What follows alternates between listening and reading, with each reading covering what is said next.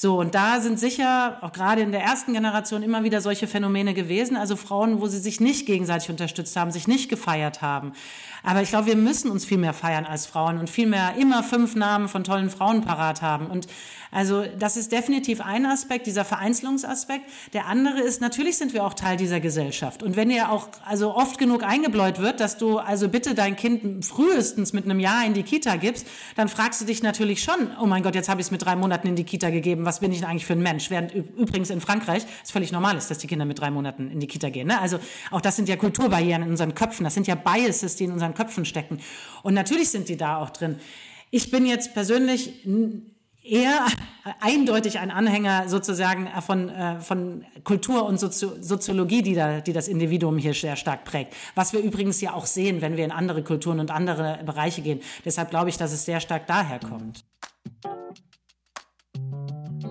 Hey, voll schön, dass du reinhörst. Wir sind Joven und Philipp und das ist ein Podcafé.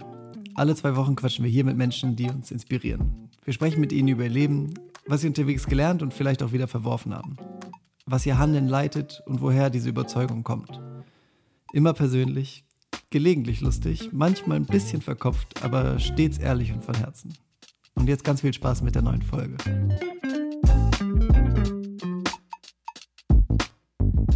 Hallo. Hallo. Ähm, ich bräuchte mal ein bisschen Beratung. Ui, ähm, wofür? Ja, also für mein Unternehmen und mein Leben als Ganzes. Äh, ja, da weiß ich nicht, ob ich der Richtige bin, aber ich, ähm, ich kenne da wen, der könnte helfen. Wen denn? Äh, Katrin Suder. Katrin Suder? Wer, wer, ist das denn? Das ist ja irgendwie auch irgendwie komische Art und Weise, wie wir sie jetzt vorgestellt haben, aber nun gut. Das, ähm, wir wollten mal ein bisschen Rollenspiel nach der letzten Folge probieren. Vorletzten, das ist dann schon.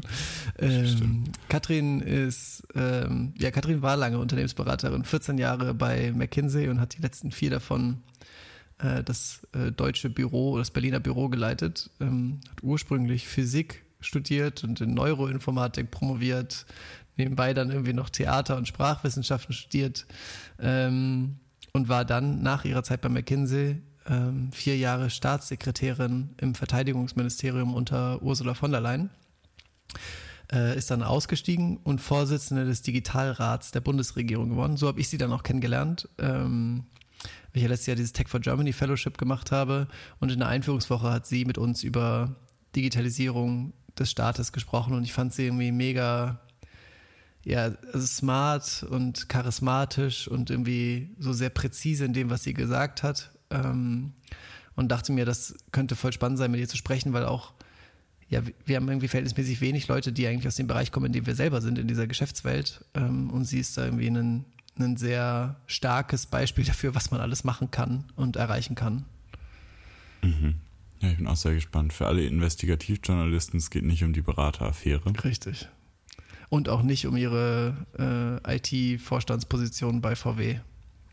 Ja, sondern um ihr Leben. Und ich fand es also, bin, bin sehr gespannt, mit ihr einfach mal so ganz, ganz frei ein Stündchen zu quatschen. Ja, ich bin auch sehr gespannt. Also äh, viel Spaß mit dem Gespräch. Dann hallo und herzlich willkommen zu einer weiteren Folge Ein Pott Kaffee. Heute mit Katrin Suder. Katrin, vielen Dank, dass du dir die Zeit für uns genommen hast. Sehr gerne und guten Morgen. Ähm, ja, ich hatte, ich habe letztes Jahr das Tech for Germany Fellowship gemacht, ähm, was vielleicht für alle HörerInnen, die nicht wissen, was das ist, ein zwölfwöchiges Programm ist, wo indem man in interdisziplinären Teams ähm, gemeinsam mit dem Staat oder konkret mit einzelnen Ministerien versucht, digitale Lösungen für verschiedene Fragestellungen zu arbeiten. Ähm, und du hast in unserer Einführungswoche damals ein bisschen was über deine Arbeit ähm, und die Arbeit vom Digitalrat erzählt. Ähm, und wie du auf die Verwaltung blickst.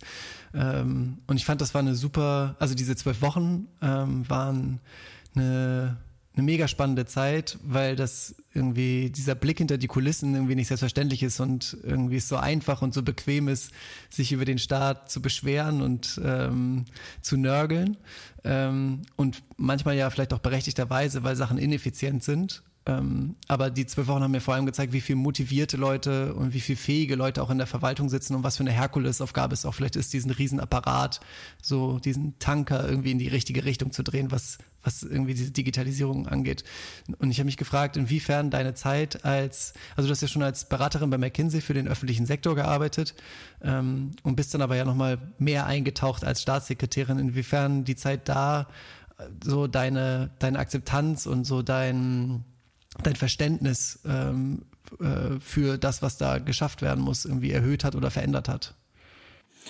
Ja, definitiv. Also wenn du in einem System bist oder hier in einem Ministerium, lernst du natürlich mehr darüber kennen. Selbstverständlich. Von außen ähm, kann es nie einen so tiefen Einblick geben. Ich kann eigentlich das, was du sagst, sehr gut widerspiegeln.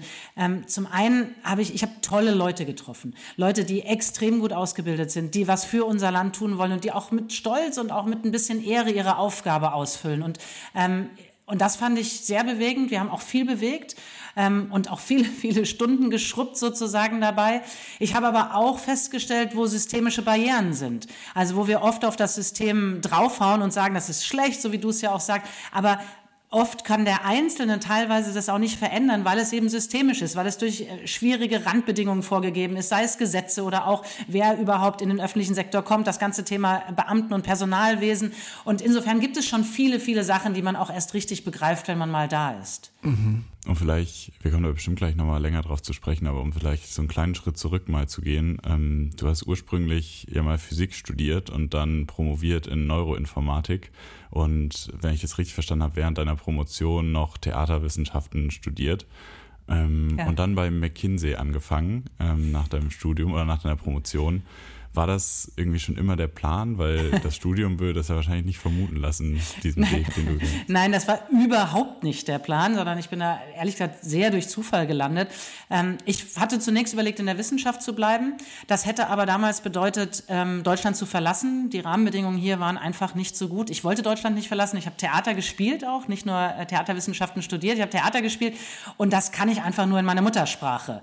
Und ich wollte das weitermachen und ähm, ich wollte nicht, in, ich wollte einfach nicht in die USA. Es war mir zu weit weg. Und dann habe ich gesagt, okay, gut, dann gehst du jetzt aus der Wissenschaft raus.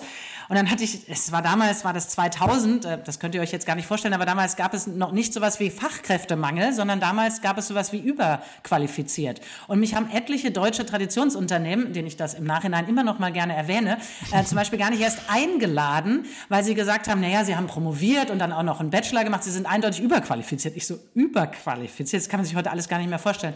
Naja, und dann ähm, hatten mich also zum Beispiel Siemens hat mich gar nicht erst eingeladen und so hatte ich ein paar Negativerfahrungen gemacht. Und äh, dann habe ich durch Zufall jemanden von McKinsey kennengelernt. Ich wusste überhaupt nicht, was eine Unternehmensberatung ist, macht und konnte mir das auch nicht vorstellen. Und ähm, ja, dann habe ich die kennengelernt und ähm, fand das, die haben mir ein gutes Angebot gemacht. Dann habe ich gesagt, ja, warum nicht? Probier es doch aus. Ja, und daraus sind 15 Jahre geworden. Was haben diese Absagen, also hatte ich das manchmal vielleicht auch überlegen lassen, jetzt mache ich was ganz anderes und fange vielleicht doch an, äh, irgendwie doch noch Theater zu spielen oder so? Oder war, oder, also wie, wie breit ist das Spektrum der Sachen, in die sich eine Karriere hätte gehen können? Gute Frage. Also ich habe mich schon etwas früher gegen eine also Theaterkarriere im professionellen Sinne entschieden, weil das System und wenn wir über unterschiedliche Systeme reden, wir haben gerade über den öffentlichen Sektor geredet, jetzt haben wir Wirtschaft gehabt und so, wenn wir über die Theaterszene reden, da ist auch noch viel Reformbedarf. Also obwohl, ob wir das Thema Diversity nehmen oder auch wenn wir darüber reden, wie teilweise, zumindest auch vor allem in meiner Zeit, wie damals noch sozusagen Häuser geführt worden sind und wie viel, also äh, wie zufällig und es oft ist, ob man eine gute Karriere machen konnte oder nicht. Und die allermeisten schaffen es ja sowieso nicht, eine ordentlich, also sich damit auch zu ernähren. Und insofern ähm, habe ich dann äh, beschlossen, nein, ich gehe diesen Weg nicht. Das hatte ich allerdings schon früh beschlossen. Und ich fand auch oft Theater eine tolle Sache. Also man muss ja nicht immer alles sozusagen auf der, auf der großen Bühne des großen Hauses machen. Ja, und, ähm, und insofern ich, es, hätte, es hätte mich tatsächlich wahrscheinlich in, je, in verschiedene Unternehmen führen können. Also wie gesagt, ich hätte zu Siemens gehen können oder zu Philips, wenn das nicht in den Prozessen so gelaufen ist. Und so bin ich bei McKinsey gelandet. Das war schon ein bisschen, war schon wirklich Zufall. Was würdest du sagen, war damals äh, so ausschlaggebend für diese Entscheidung? Also war das so ein Bauchgefühl oder war das irgendwie eine strategische Überlegung? Oh nein, das war äh, also das war nicht so strategisch. Ähm, es, McKinsey hat im Auswahlprozess waren einfach tolle Menschen. Ich habe mich mit denen unterhalten. Ich fand das anregend, ich fand das inspirierend. Es hat mir Spaß gemacht. Es war schnell. Es war sozusagen, es hat mich auch gefordert. Und ähm, letztendlich haben sie mir ein Angebot gemacht und haben halt gesagt, so, wenn dir es nicht gefällt, gehst du halt wieder. Und da dachte ich, ja klar, wenn es mir nicht gefällt, gehe ich halt wieder. Und ähm, also ich wollte auch ursprünglich ein Praktikum machen, weil ich gedacht habe, ich will euch doch erstmal kennenlernen. Ich verstehe überhaupt nicht, was ein Unternehmensberater macht. Und ähm, dann sagten sie, äh, Frau Suda, Sie sind jetzt promoviert und auch nicht mehr Anfang 20 wollen Sie wirklich ein Praktikum machen? Ich so, naja, aber ich weiß doch gar nicht, wer, ich kenne kenn Sie doch gar nicht. Und dann haben sie gesagt, ja, dann, wie gesagt, im Zweifelsfall kündigen Sie halt wieder. Und dann dachte ich, hat, hat er eigentlich recht.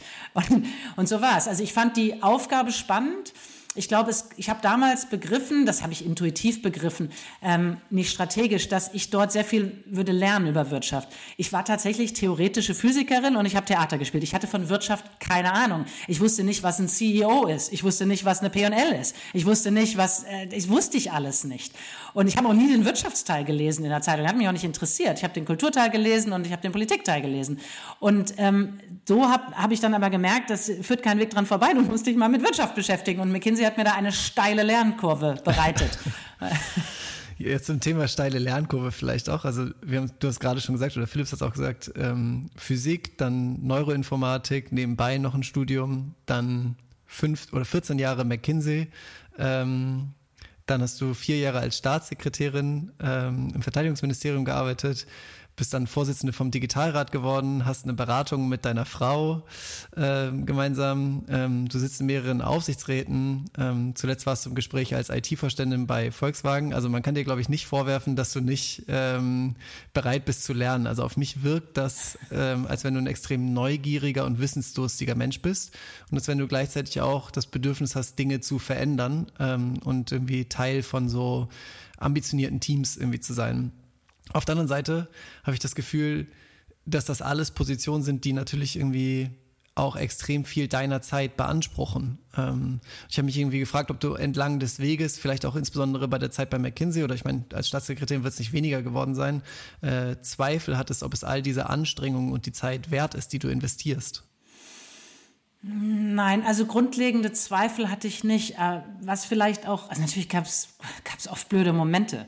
Also selbstverständlich, wenn du irgendwann, was weiß ich, nachts irgendwann aus dem Team rausgehst, bei McKinsey fragst dich schon, äh, was mache ich hier eigentlich? Aber das war nie grundlegend.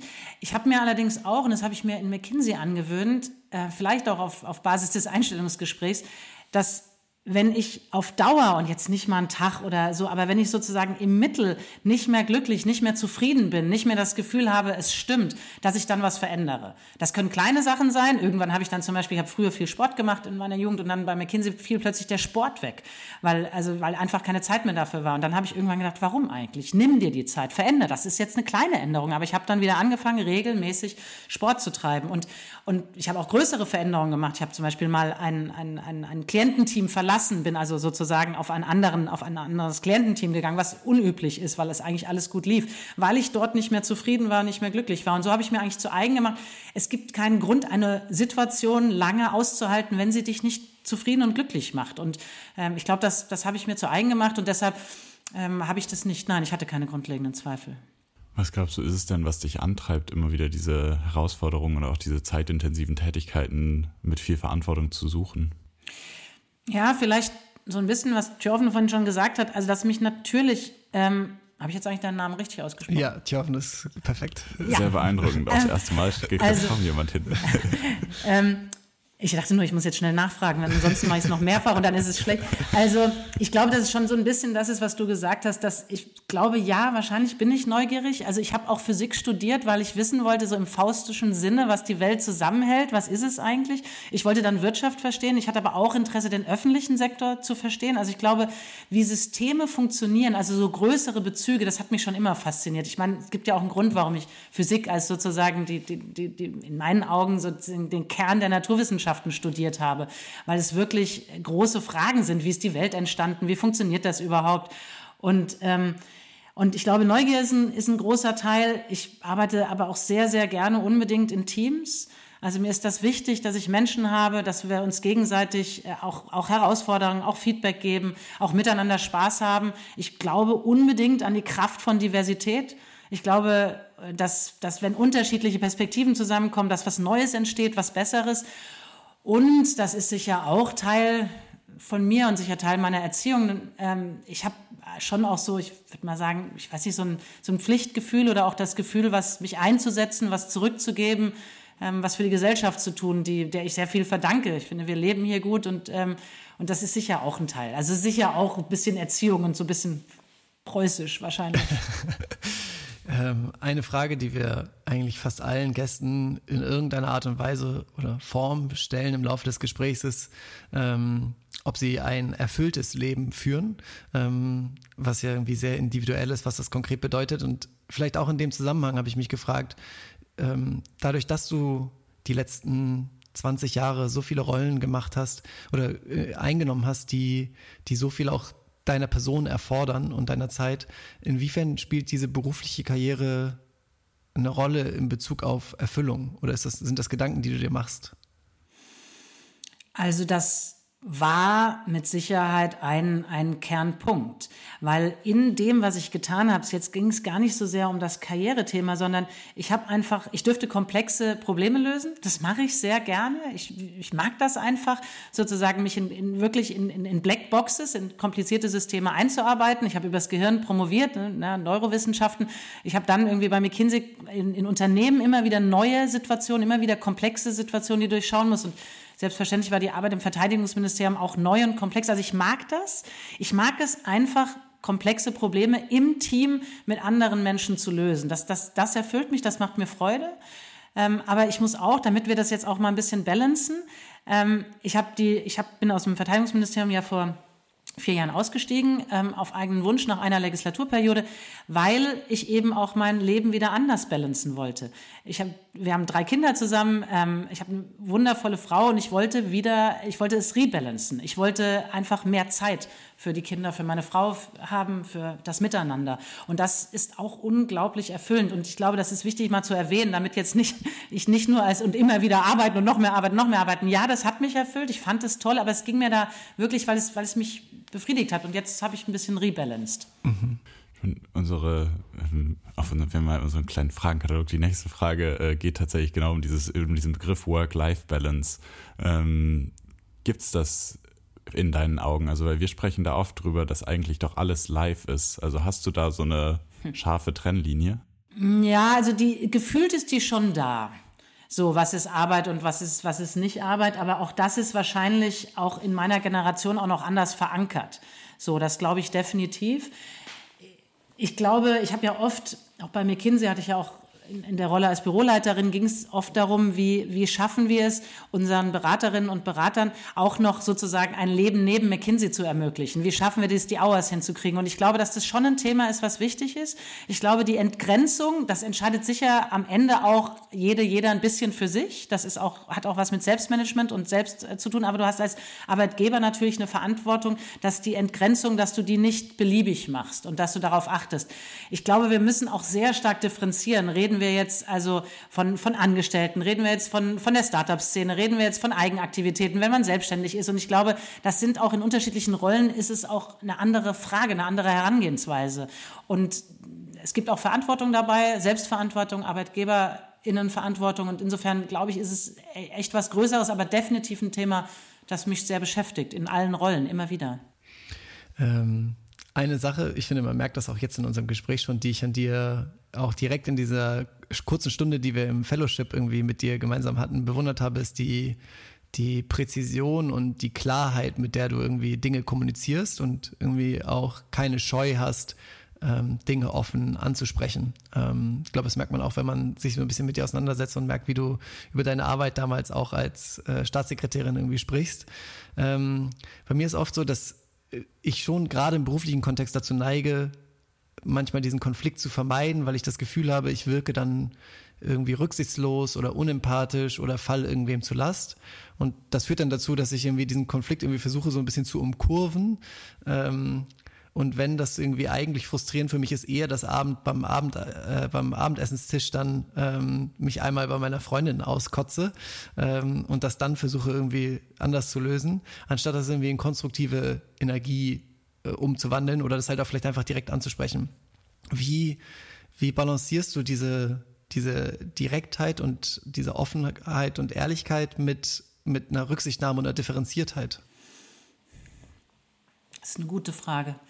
Ähm, also ich glaube, zum einen ist das, hat das auch natürlich was mit Erfahrung zu tun. Also ich bin auch nicht mit, mit all diesen Dingen quasi geboren worden, sondern ich habe gerade auch, auch in der McKinsey-Schule viel gelernt. Dort ist Feedback spielt eine große Rolle. Ähm, ich habe darüber viel gelernt, das muss ich sagen. Auch, auch mir sind Sachen auch sehr schwer gefallen. Also zum Beispiel war ich Büroleiterin im Berliner Büro, auch in der Zeit dann der Finanzkrise, wo es dann darum auch ging, Leute zu entlassen. Und ich war die Verantwortliche, die das tun musste. Jetzt fallen die alle jetzt nicht so ne, so tief, die sind alle gut ausgebildet, ist alles hervorragend, ne? ich will es jetzt nicht überdramatisieren, aber ich musste diese Gespräche führen. Ich fand das auch nicht nur leicht. Also auch das ist etwas, ich habe mich dann auch coachen lassen, ich habe mir Hilfe gesucht, wie macht man sowas wirklich gut? Ähm, und das, das ist der eine Punkt, den ich machen will, also sprich, es hat was mit Erfahrung zu tun und sich da durchaus auch mal, also wir alle kommen ja nicht mit allen Fähigkeiten auf die Welt, das hat auch was damit zu tun, sich mal coachen zu lassen oder mal einen Tipp geben zu lassen oder wie auch immer. Und das andere ist, ich glaube, ganz viel hat damit zu tun, was ich vorhin angesprochen habe mit, mit ähm, Diversität. Ich meine jetzt in dem Punkt nicht den Diversitätsaspekt, sondern den, um Diversität wirklich hinzukriegen, braucht es den, braucht es Inclusion, also Inklusion braucht es, Res und das bedeutet eigentlich Respekt vor dem Gegenüber und wirklich verstehen wollen, was der andere, wo der steht, was der denkt, was die meint. Und das kostet, das ist, das ist Arbeit, ähm, aber das bringt total viel. Und ich glaube, einfach sich in das Gegenüber reinzuversetzen und zu verstehen, wo stehen die eigentlich, das hilft ungemein in der Kommunikation, weil du dann dich natürlich auch entsprechend anpassen kannst, weil du versuchen kannst, nochmal eine Schleife zu nehmen, weil du Reaktionen wahrnimmst, weil du merkst, ob die das jetzt verstehen oder gut finden oder, oder blöd finden. Und ich glaube, das, das ist mir nicht nur leicht gefallen. Auch hier, es gibt einen Grund, warum ich theoretische Physik studiert habe. Ich mochte auch die, sozusagen, die, die Lehre der toten Materie, ne, ist ja, also Physik ist ja die. Also ich fand das immer einfacher, aber, und da hat mir wahrscheinlich das Theater geholfen, es gibt eben auch die andere Seite in mir, die das auch faszinierend findet. Ähm, wie mhm. unterschiedlich Menschen sind, was Menschen denken, was sie tun, warum sie es tun. So. In deinem Wikipedia-Artikel steht, dass du von MitarbeiterInnen als besonders fähige Führungspersönlichkeit Ja, steht das da? Wirst. Ja, wir haben das ganz investigativ journalistisch rausgefunden. ähm, und, und, dann muss es stimmen, wenn es da steht, oder? Auf Wikipedia. ähm, genau, wir haben uns gefragt, oder ich habe mich gefragt, worauf führst du das zurück? Also was bedeutet für dich gute Führung? Oh, da müsstest du jetzt natürlich die fragen, die das gesagt haben, aber ähm, ich Wahrscheinlich so ein bisschen das, worüber wir gerade gesprochen haben. Also ich glaube, gute Führung hat was damit zu tun, ähm, das, das Individuum in den Mittelpunkt zu stellen, also das, die, diejenigen, die geführt sind und wirklich zu verstehen. Und es hat auch was, glaube ich, damit zu tun, zu verstehen, wo braucht jemand vielleicht mehr Unterstützung und wo auch gar nicht. Also wo bist du eigentlich nur derjenige, der Barrieren wegräumt, damit sich die Leute entfalten können. Und ähm, ich glaube, da ein Gefühl zu entwickeln, sehr schnell, wo braucht jemand mehr Hilfe und wo braucht jemand in Gottes Namen gar keine Hilfe und lass sie einfach nur und stell nur Ressourcen zur Verfügung und lass sie arbeiten sozusagen, dann kommt das Beste schon bei raus. Ich glaube, das, das könnte eins sein. Aber fairerweise, ja, müsst ihr, müsst ihr nochmal andere Interviews führen. Ähm, ich, eine andere, ich habe noch, noch eine Frage zu einer ähm, zu einer Thematik, die mir nicht so leicht fällt, wo ich auf deine Erfahrung hoffe, Katrin. ähm, äh, du hast über dich selber gesagt, dass du eher ungeduldig bist. Ich glaube, das, das teilen wir beide. Ähm, auch wieder insbesondere im beruflichen Kontext. Ähm, ist, glaube ich, also das, ich glaube, ein Teil der Antwort liegt sicherlich auch vielleicht in der Erfahrung und der Zeit, aber ich habe das Gefühl, wenn, wenn Dinge offensichtlich besser laufen könnten, dann fällt es mir manchmal schwer, Verständnis dafür zu entwickeln, warum das nicht einfach besser gemacht wird, ähm, wenn doch die Lösung schon eigentlich so klar auf der Hand liegt. Ähm, und wenn ich das Gefühl habe, das wird so ein bisschen ignoriert oder beiseite geschoben, wofür es vielleicht auch dann im Kontext manchmal sogar Gründe gibt, dann entwickle ich so eine gewisse Kratzbürstigkeit, ähm, die mir eigentlich dann so gar nicht an mir selber gefällt, ähm, aber die dann irgendwie einfach ist, weil ich denke, jetzt lass uns doch einfach machen. Ähm, du bist dann, du bist von, nach 14 Jahren McKinsey, was ja ähm, da das, war ich immer sehr geduldig. Äh, da warst du sehr geduldig, ja. Äh, als in die öffentliche Verwaltung gewechselt. Ähm, wie geht das mit einer gewissen Ungeduld zusammen und für wie wichtig erachtest du auch Geduld? Also, ich glaube, Geduld ist definitiv absolut eine wichtige Sache. Und äh, ich zitiere immer so gern meine Oma, die immer gesagt hat, ähm, Kind, mach langsam, wenn es schnell gehen soll. Und ich finde diesen Satz einfach so toll, weil er, den kannst du auf vieles anwenden. Ne? Also wenn du, keine Ahnung, also kannst du simple Sachen, also wenn du nachher schnell zum Bus rennen willst, sieh zu, dass die Schuhe ordentlich zugebunden sind. Damit du nicht hindonnerst, ne? dann bringt das alles nicht. Und genauso ist es, wenn du, und die meisten Aufgaben, die wir im beruflichen Kontext haben, sind ja oft kein Sprint, sondern ein Marathon. Also wenn du, wenn du über große Rüstungsprojekte redest, wenn du über Digitalisierungsvorhaben redest, wenn du darüber über, über Transformation redest, dann machst du das ja, das machst du nicht in der Woche. Deshalb, es macht auch keinen Sinn, dann in sozusagen dieses, dieses Kurzfristtempo immer anzuziehen. Ja, du musst auch mal einen Sprint hinlegen, nicht nur im agilen Sinne, sondern auch tatsächlich musst du auch jetzt mal schnell, weil eine Deadline ist. Aber ich glaube, zu begreifen, dass, dass, dass Dinge auch Zeit brauchen, auch Erkenntnisprozesse brauchen, Zeit bei mir selber ja auch. Ähm, und das ist, deshalb glaube ich, Geduld ist super wichtig. Ähm, und zwar auch strategisch eingesetzt. Also jetzt wirklich, aber natürlich, also ich glaube, es gibt wahrscheinlich so gut wie niemanden, der nicht, also dann auch mal, wie du es so schön sagst, mal kratzbürstig wirst. Das kenne ich von mir auch, ich mag es auch nicht. Ähm, es geht natürlich nie ganz weg. Oder wenn du gestresst bist und je gestresster man ist, dann reagiert man natürlich besonders schlecht, auch auf kleine Fehler. Ne? Also die eigentlich egal sind und wenn du einen guten Tag hast, würdest du nur drüber lächeln und ansonsten hast du einen schlechten Tag, dann mh, hm, ist wirklich nicht charmant. Aber das, ich finde, dass auch da wahrscheinlich ist es okay, dass es mal vorkommt, aber je weniger, desto besser. Mhm. Wir können es jetzt erst seit irgendwie 20 Minuten oder so, aber ich finde, schon in den 20 Minuten merkt man oder habe ich das Gefühl, dass du unglaublich gelassen und selbstbewusst wirkst und so. Ich habe das Gefühl, wenn, wir, wenn ich irgendwas machen müsste, was unglaublich schwierig ist, dass ich das gerne mit dir machen würde. das ist sehr so, charmant, Philipp. Ähm, ja, so, so strahlend wirkst. Und Thorben und ich haben auch mal vor einer Weile während dem Studium versucht, ein, ein Startup zu gründen und da ist ja auch so eine ständige Balance zwischen, wir sind jetzt super selbstbewusst, dass wir das hinkriegen und aber gleichzeitig überschätzen wir uns auch teilweise total und dann mündet das wieder in irgendeiner Unsicherheit. Ähm, und du hast ja auch ständig unglaublich große Aufgaben, in die du dich stürzt, weil du ja, wie du gerade schon gesagt hast, einfach so neugierig bist, zum Teil auch wahrscheinlich diese Systeme zu verstehen. Trotzdem haben wir uns gefragt, ob du manchmal Zweifel daran hast, ob du den Aufgaben, die du dir suchst, gewachsen bist. Manchmal. Und wie gehst du damit um? Also auf jeden Fall. Und ähm, also immer und immer wieder. Es gibt sicher einzelne Komponenten, wo ich besser geworden bin. Das geht ein bisschen auf das, auf das Geduldsthema zurück, wo ich sowas sagen kann, trust the process. Das kannst du nicht, wenn du es zum ersten Mal machst. Also so, so, so ein bisschen wirklich Vertrauen darin, wenn man, wenn man die Randbedingungen richtig setzt, die Ressourcen richtig setzt, die Aufgabe richtig beschreibt, dass man dann schon auch vorwärts kommt und auch zum Ziel kommt. Da ist sicher auch über Zeit was entstanden. Äh, definitiv. Aber ansonsten, also ich, auf jeden Fall. Und ich hatte immer wieder bei jeder neuen Aufgabe frage ich mich, kann ich's? Also äh, immer wieder. Und zum einen weil ich glaube, dass es tatsächlich auch wirklich Fragezeichen gibt. Du weißt ja nicht, was passiert. Und zum anderen finde ich auch gerade Demut von einer Aufgabe so essentiell, weil ich meine, who am I? Also auf jeden Fall und die ist auch richtig. Und wenn du nicht demütig bist, finde ich, dann machst du auch Überheblichkeitsfehler. Die sind total, das sind ganz schlimme Fehler, weil die da meistens dann auch auf Kosten von Menschen und, und, und sonstiges gehen. Oder du gehst Risiken ein, die du nicht eingehen müsstest. Also definitiv, definitiv, Philipp. Tja, und, und ich haben oft uns die Frage gestellt in diesem Gründungsprozess, auch sind wir wohl die Richtigen, um etwas zu machen? Wie entscheidest du oder wann sagst du, ich bin die Richtige, um das zu machen?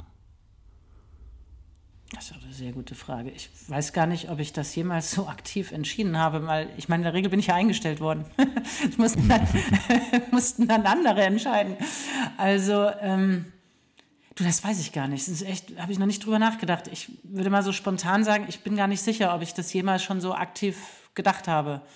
Also so voller Inbrunst, ja, genau. Hoppla, hier komme ich. Nee, weiß ich gar nicht. Weil irgendwie braucht es ja, also ich finde auch, dass Demut auch einfach eine grundsätzlich voll schöne menschliche Eigenschaft ist und eine super wichtige, aber irgendwie braucht es ja auch, also irgendwo dieses gewisse, gewisse Selbstbewusstsein. Ich weiß auch nicht genau, wie es geht, aber ich traue mir zu, dass ich dass, dass wir das dann gemeinsam schaffen oder dass ich irgendwie Verantwortung übernehmen kann und Teil der Lösung bin. So, also irgendwo, diese Balance muss ja schon irgendwo da sein.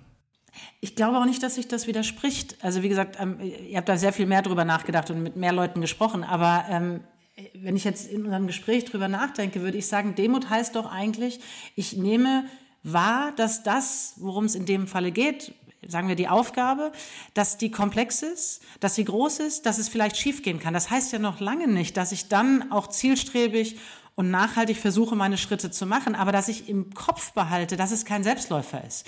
Und wenn du das hast, dann bist du halt in dem Sinne auch vorsichtiger. Du guckst auch mal, ne, also was weiß ich, Demut vor, vor, vor, dem, vor dem Kletterwald. Also dann machst du halt auch keine blöden Fehler und kontrollierst den, den, den Karabiner, wir waren gerade letzte Woche mit den Kindern klettern, gehst, äh, und kontrollierst den Karabiner halt zweimal.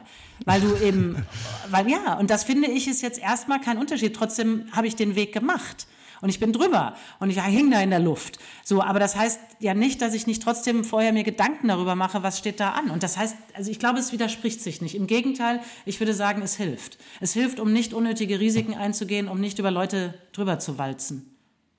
Und auch übrigens, um Kernkompetenzen wahrzunehmen. Also jetzt, jetzt komme ich gerade ins Plaudern, wenn ich darüber nachdenke.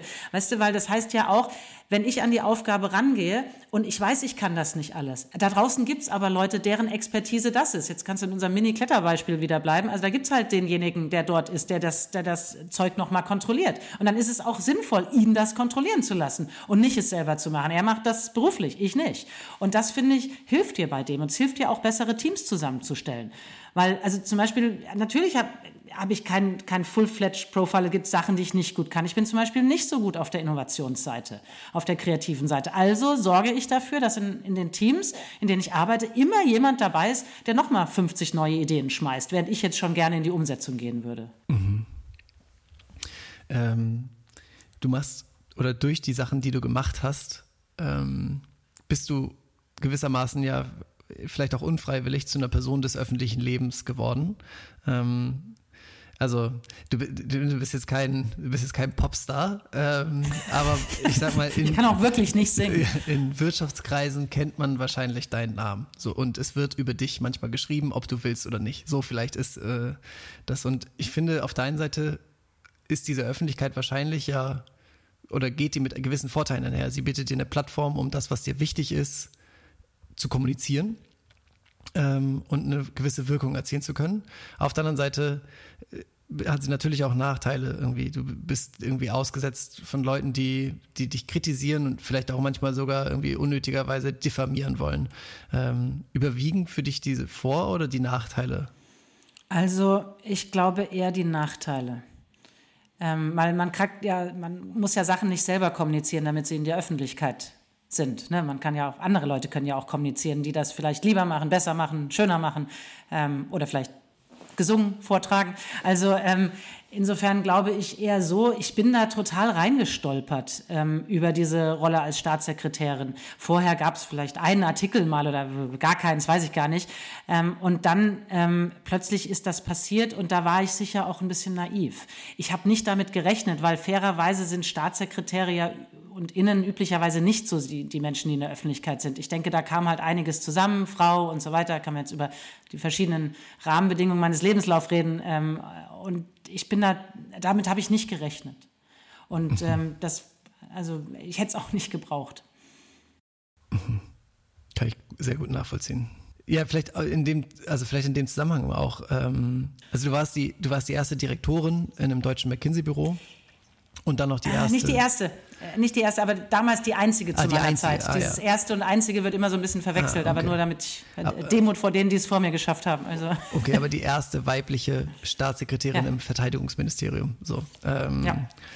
so, aber vielleicht ist auch dieses, ähm, dieses erste auch so ein bisschen ein Problem, über das ihr mit äh, Think Act Effect, also mit der mit der, es ist eine Beratung mit der, mit der Unternehmung, die deine äh, Frau ja. äh, und du gemeinsam machen, irgendwie ansprecht, indem ihr sagt, es reicht halt nicht irgendwie immer nur dieses Erste zu feiern, sondern äh, Wirkung wird erst dann erzielt, wenn ihr, wenn, wenn viele Frauen irgendwie in solchen Positionen sind und es irgendwie gewissermaßen eine Selbstverständlichkeit wird.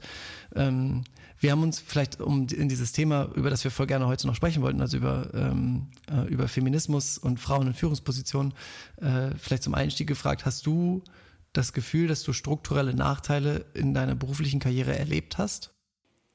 Ähm, strukturelle Nachteile habe ich tatsächlich nicht das Gefühl. Es gab immer wieder einzelne Situationen, ähm, wenn du das meinst. Also natürlich gab es Situationen, die, die nicht schön waren. Und in der frühen Karriere natürlich mehr als später. Ne, wenn du na, irgendwann in einer gewissen Führungsebene angekommen bist, dann setzt du den Ton und dann traut sich auch keiner mehr, dir das ins Gesicht zu sagen. Das heißt nicht, dass sie es hinter deinem Rücken nicht machen. Aber ähm, aber definitiv habe ich auch viele nicht schöne Situationen erlebt, die was damit zu tun hatten, dass ich, äh, dass ich eine Frau bin und dass ich dann insbesondere auch in Naturwissenschaften und in Technologie unterwegs war. Das ähm, ging so weit, dass ich, wir hatten es ja vorhin bei äh, dem Bewerbungsprozess, ein großes deutsches Unternehmen hat mich äh, damals eingeladen. Ich dürfte dann meine Promotion vorstellen. Ähm, und ich habe einen großen Java-Simulator damals gebaut.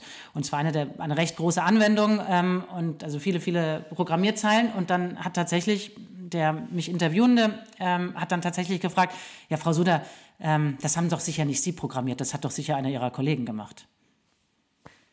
Gut, kann man fragen.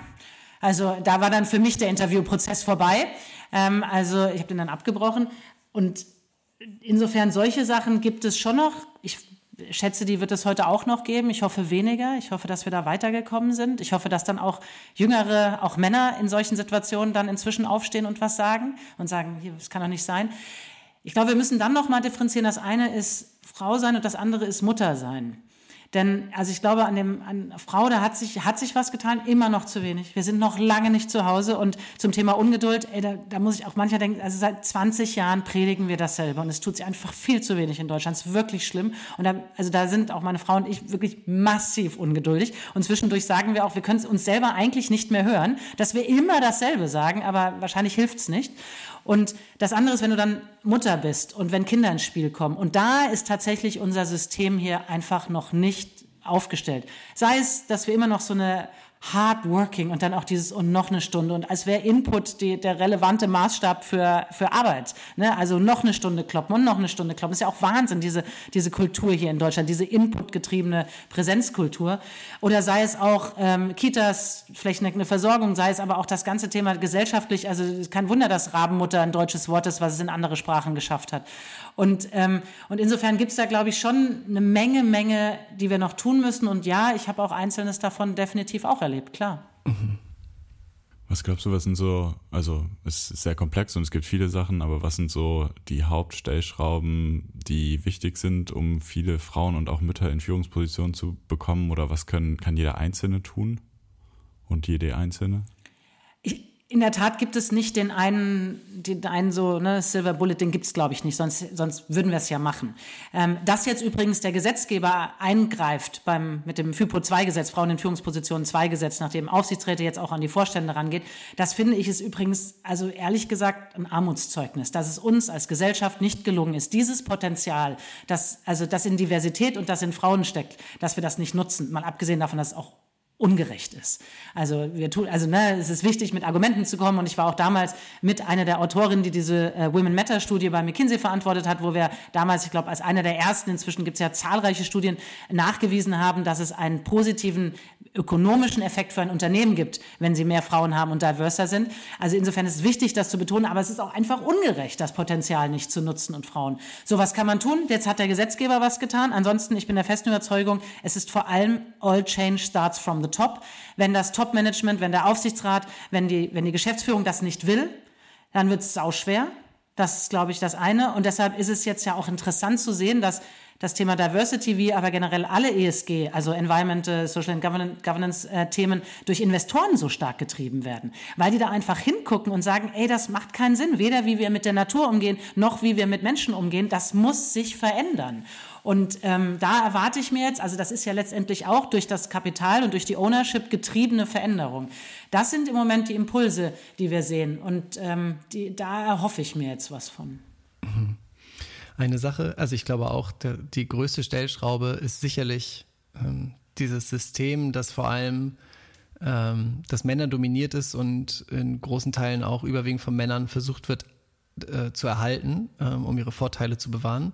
Eine Sache, die über die ich mit meiner äh, Freundin häufig spreche und die sie manchmal so ein bisschen umtreibt, ist dann aber auch vielleicht auch eher gar nicht unbedingt nur im beruflichen Kontext so diese die, die Frage, ob es nicht manchmal auch Frauen untereinander sind, die sich so ein bisschen Steine in den Weg legen. Also, und sie führt das so ein bisschen zurück auf manchmal so auch so ganz flapsige Kommentare wie nach einer Geburt, so ein Satz wie, bist du sicher, dass du dann schon wieder arbeiten willst? Oder vielleicht auch einfach nur diese, die Aussage, die Frauen manchmal über sich selber treffen, zu sagen, ähm, also ich habe vor allem männliche Freunde, ich komme mit denen viel besser klar, Frauen sind mir irgendwie zu anstrengend oder so. Also das, ähm, solche Sätze, die dann vielleicht eher Frauen übereinander oder untereinander treffen.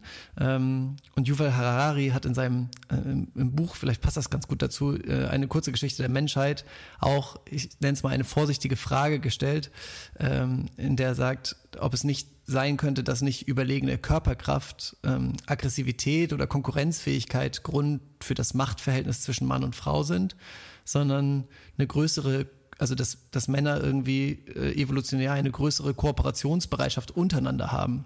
Ähm, ich würde das auch als vorsichtige Frage formulieren oder also würde voll gerne von dir wissen, ähm, ob du dieser Beobachtung was abgewinnen kannst. Also jetzt dem Harari da jetzt nicht so sehr. Ähm, also insofern wahrscheinlich gut, dass er es als vorsichtige Frage formuliert hat. Da wird jetzt mal nicht mitgehen. Aber natürlich gibt es dieses Phänomen oder auch diese Sätze und was du beschreibst. Und ich glaube, auch da müssen wir ein bisschen einen Doppelklick wahrscheinlich drauf machen und differenziert hingucken. Ich glaube, es gibt einen Teil, das ist dieses Exotinnen, das wir oft auf der Arbeit sehen, dieses erste Einzige. Und das, ähm, das, ist, das ist verführerisch und ich glaube, da haben sich auch Frauen verführen lassen, um zu sagen, ja, Exotin-Status bringt mir einen Pluspunkt, also muss ich dafür sorgen, dass ich die Exotin bleibe. So, und da sind sicher auch gerade in der ersten Generation immer wieder solche Phänomene gewesen, also Frauen, wo sie sich nicht gegenseitig unterstützt haben, sich nicht gefeiert haben. Aber ich glaube, wir müssen uns viel mehr feiern als Frauen und viel mehr immer fünf Namen von tollen Frauen parat haben. Und also das ist definitiv ein Aspekt, dieser Vereinzelungsaspekt. Der andere ist, natürlich sind wir auch Teil dieser Gesellschaft. Und wenn ihr auch also oft genug eingebläut wird, dass du also bitte dein Kind frühestens mit einem Jahr in die Kita gibst, dann fragst du dich natürlich schon, oh mein Gott, jetzt habe ich es mit drei Monaten in die Kita gegeben, was bin ich denn eigentlich für ein Mensch? Während übrigens in Frankreich es völlig normal ist, dass die Kinder mit drei Monaten in die Kita gehen. Ne? Also auch das sind ja Kulturbarrieren in unseren Köpfen, das sind ja Biases, die in unseren Köpfen stecken. Und natürlich sind die da auch drin. Ich bin jetzt persönlich eher eindeutig ein Anhänger sozusagen von, äh, von Kultur und Sozi Soziologie, die, da, die das Individuum hier sehr stark prägt. Was wir übrigens ja auch sehen, wenn wir in andere Kulturen und andere Bereiche gehen. Deshalb glaube ich, dass es sehr stark daher kommt. Mhm. Ja, es, ähm, ich habe dann im, im Vor- oder ich finde diese Frage auch so spannend. Ähm, man kann ja, oder zum Glück steckt man Kinder nicht irgendwie einfach mal oder isoliert die komplett und guckt, was passiert, wenn man sie so befreit von Kultur und Soziologie und nur guckt, was jetzt die Gene wirklich in dem Kind hervorrufen. Aber ich bin ähm, auch, also ich bin auch der festen Überzeugung, dass, dass es vor allem ist, wie wir unsere Kinder erziehen und ähm, was wir ihnen von Tag eins eigentlich an mitgeben ähm, und wie du gesagt hast, auch was die, so eine Kultur einem vorlebt, was dann diese Bilder verfestigt ähm, und nicht, dass es irgendwie so viele inhärente Unterschiede zwischen Mann und Frau gibt. Zum Abschluss, äh, wir kommen langsam leider zeitlich schon Richtung Ende, ähm, haben wir noch einen Bezug auf eine, einen Gast, den wir in der ersten Staffel hatten. Ross Savage heißt sie. Es ist eine, ich weiß nicht, ob du kennst, die erste Frau, die alle Weltmeere umrudert hat ähm, alleine. Und die war damals auch Unternehmensberaterin, bevor sie damit angefangen hat und hat dann aber diesen Job aufgegeben, um irgendwie den Kampf gegen den Klimawandel zu beginnen, den sie über dieses Rudern, das hat sie also als Plattform genutzt und damals ausschlaggebend für diese große Lebensentscheidung war bei ihr, dass sie eine Übung gemacht hat aus dem Buch von Stephen Covey, heißt der, glaube ich, Seven Habits of Highly Effective People. Und zwar ist die Übung, dass man seinen eigenen Nachruf schreibt, um im Prinzip ähm, darüber ja, zu sinnieren, wie man denn mal erinnert werden möchte. Hast du dir darüber mal Gedanken gemacht? Also ich war mit Sicherheit auch mal auf irgendeinem Management-Training, wo wir irgendwo sowas mal gemacht haben. Aber ist jetzt etwas, worüber ich fairerweise nicht nachdenke. Also ich lebe jetzt und äh, ich will glücklich ähm, leben und ähm, äh, bin sehr froh, dass ich äh, meine Frau habe und dass die Kinder da sind. Und ich glaube, das ist mir, das ist mir ein wichtiger Aspekt. Das finde ich auch, also das geht in Übereinstimmung mit vielen von dem, was äh, vorherige Gäste auch gesagt haben. Also ich, dieses sich nicht so viel Gedanken über die Zukunft und vielleicht über die Vergangenheit machen, sondern äh, im Jetzt zu sein. Ähm ich glaube schon, dass es wichtig ist, über die Zukunft nachzudenken, ne? weil also wir haben drei Kinder und ähm, du hast den Klimawandel angesprochen, wir haben die digitale Transformation, wir haben das ganze Thema, die Geopolitik, USA, China, das sind ja Riesenfragen und die beschäftigen mich und uns auch sehr. Oder das Thema, wie kriegen wir eine faire, eine gerechtere, eine geteiltere Welt hin. Aber das ist, glaube ich, noch was anderes als sozusagen über das, das, was ist sozusagen mein Nachruf irgendwann mal, abgesehen davon, dass mich das traurig machen würde, über meinen Nachruf nachzudenken. ähm, okay, dann dazu, glaube ich, fällt mir als erstes ein, ähm, dass das irgendwie sehr ins Bild passt, wie wir dich, glaube ich, so in der letzten Stunde und auch in der Vorbereitung wahrgenommen haben. Ähm, so das, was du bisher gemacht hast und wahrscheinlich, was du auch in Zukunft machen wirst, irgendwie dich in den Dienst der Sache stellen äh, und Dinge anpacken. Ähm, ja, vielen Dank, dass du ein bisschen davon erzählt hast, dass du uns ein bisschen was von dir erzählt hast. Ähm, danke an und vielen euch. Dank für das Gespräch. Ja, danke an euch. Gute Fragen. Vielen Dank. Hallo, ich bin's nochmal. Hallo. Äh, ich mache das alleine, Thorben. Bitte geh. Okay, tschüss. Und zwar kennt ihr es inzwischen schon. Wir stellen euch nach jeder Folge hier immer eine Frage, über die ihr euch dann nochmal Gedanken machen könnt. Und die wir dann nochmal bei Kalter Kaffee besprechen. Falls ihr euch Gedanken macht, schreibt uns bitte, weil wir freuen uns darüber immer sehr. Die Frage ist diesmal, wie wichtig ist euch eure berufliche Karriere und warum? Viel Spaß dabei. Ich bin's nochmal. Tschüss.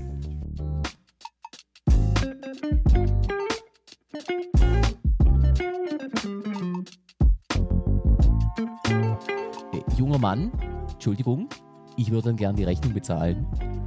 Das brauchen Sie gar nicht, das geht aufs Haus. Ach, ach, das ist kostenlos? Das ist ja super. Aber äh, wenn ich jetzt mal meine Dankbarkeit nochmal zum Ausdruck bringen möchte, äh, wie mache ich denn das am besten? Na, du würdest uns eine riesengroße Freude bereiten, wenn du uns bei Spotify oder iTunes oder wo auch immer du diesen Podcast hier gerade hörst, abonnierst. Wenn du immer über alles auf dem Laufenden bleiben willst, dann folge uns doch auch am besten noch bei Instagram unter einpodcafé. Am meisten freuen wir uns aber, wenn du mit uns ins Gespräch kommst. Lass uns wissen, ob und wie dir die Folge gefallen hat. Schreib uns dafür am besten einfach bei Instagram oder per E-Mail. Unsere Kontaktdaten findest du auf www.einpodcafé.de. Und noch besser wäre es natürlich, wenn du Teil von unserer Patreon-Community werden willst, um dich da mit uns über unsere nächsten Gäste auszutauschen, selber Fragen an die Gäste zu stellen, die wir dann mit in die Folgen nehmen und so ein richtiger Teil von Ein Pod wirst. Wie das genau geht, erfährst du entweder auf patreon.com slash einpodkaffee oder auf unserer Website. Ach so. Ja, gut. Also es war jetzt natürlich alles ein bisschen technisch gewesen, aber äh, danke für die Information. Gucke ich mir mal an, in Ruhe. Ganz in Ruhe.